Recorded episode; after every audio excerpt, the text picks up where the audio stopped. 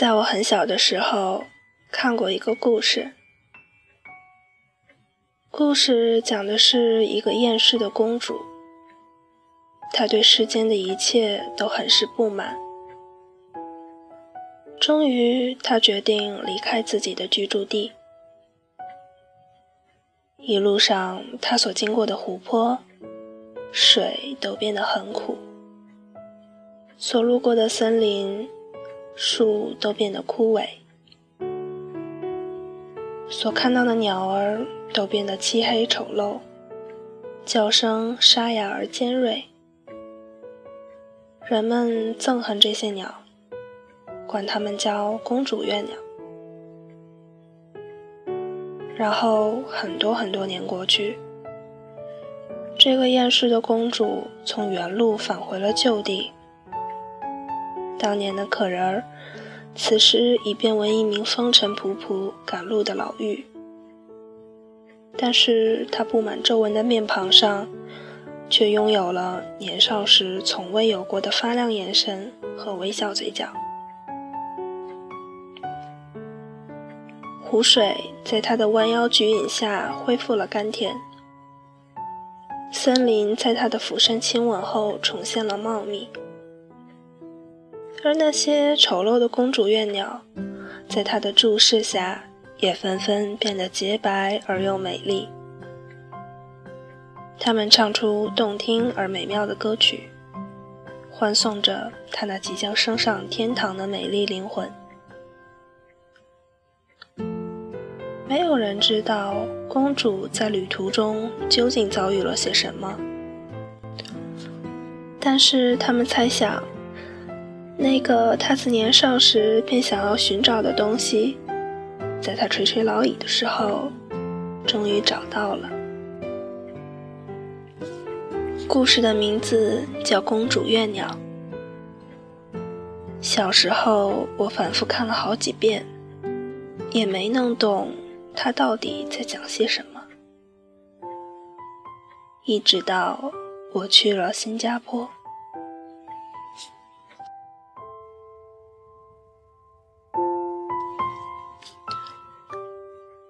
我是在二零零五年那会儿决定去新加坡留学的。要说做这个决定的原因，我可以气壮山河地分析出好几条来。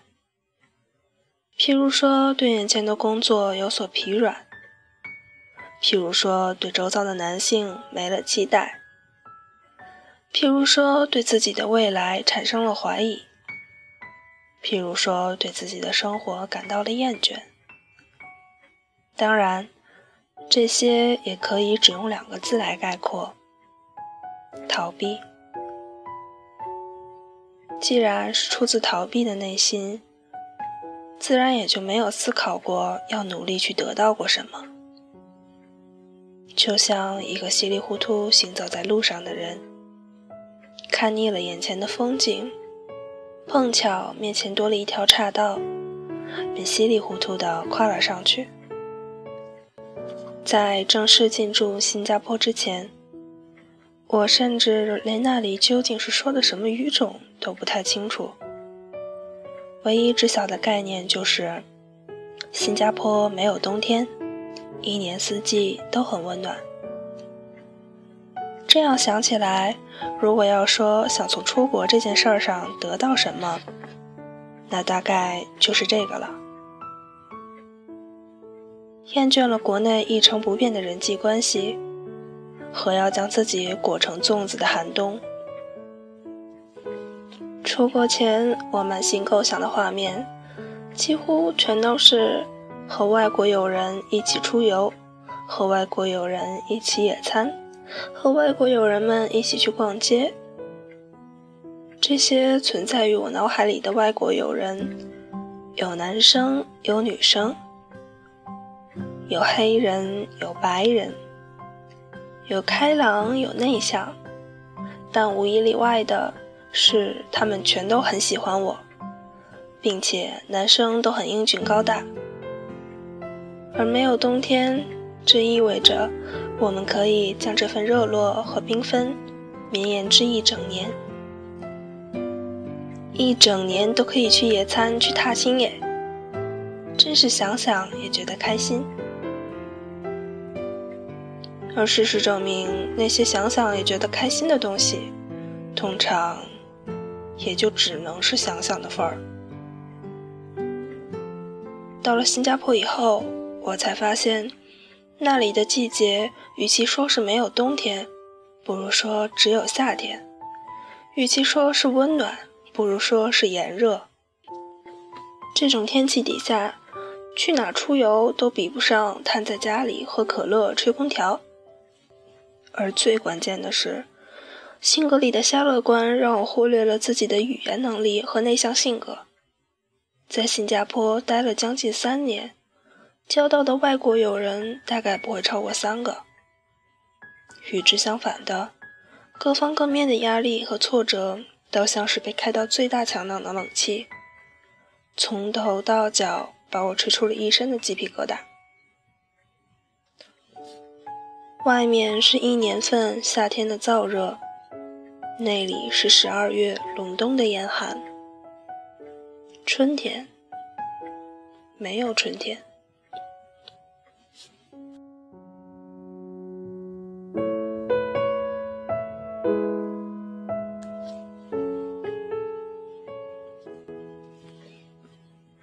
但或许人类就是这般矛盾的奇怪生物。小病小痛时，他们会忍不住的瞎呻吟；等真被一盆子灾难兜头淋下。倒反而在绝望里开启了名为求生意志的阀门，从里面摸索到能够拯救自己的事物。对我而言，这件事物是他。当我因为签证问题而无法上学，只能在异国无能为力的等待时，有他在。当我被学校雪崩般的作业砸得三天只睡十个小时的时候，有他在；当我在高级日料店穿着高跟鞋连续站了六个小时，到最后连走路的力气都没有的时候，有他在；当我因为得罪了某科目的老师，而被他故意 fail 了 final project，而不得不交钱重做的时候。有他在。当我在打工的时候，不小心把茶水倒到客人身上，而遭受恶骂、扣钱、炒鱿鱼的三连击时，有他在。当我一时脑子脱线，轻信了诈骗电话而损失了账户上所有金额的时候，有他在。当我在考试、打工和赶稿的三重轮回中，被折磨的头发狂掉、体重狂增的时候，有他在。他是冷漠寡言的少年，也是阳光嬉笑的少女；是聪明稳重的青年，也是外强内干的女郎。他可以是任何人，却也不是任何一个人。但只要我难过、寂寞、疲惫的时候，他就会出现在我面前，仿若黑暗中打开的灯，雪地里点燃的火，失眠时收获的吻，为我带来了一束光、一丝暖、一点甜。它是我编出来的，独属于我自己的故事。而这些故事，一些我将它们写成了小说，一些我将它们画成了漫画，还有一些依旧存留在我的脑海里，等待着某天的公诸于世。或许很久很久以后，当我老到……再也没有力气将它们悉数完成的时候，我会用一个故事来囊括它们，以这样的开头，所以这样的结尾。从前有一个厌世的公主，没有人知道公主讲述的那些遭遇是真是假。但是他们猜想，那个他自年少时便想要寻找的东西，在他垂垂老矣的时候，终于找到了，盛放于灵魂深处，足以消融世间冰冷的春天。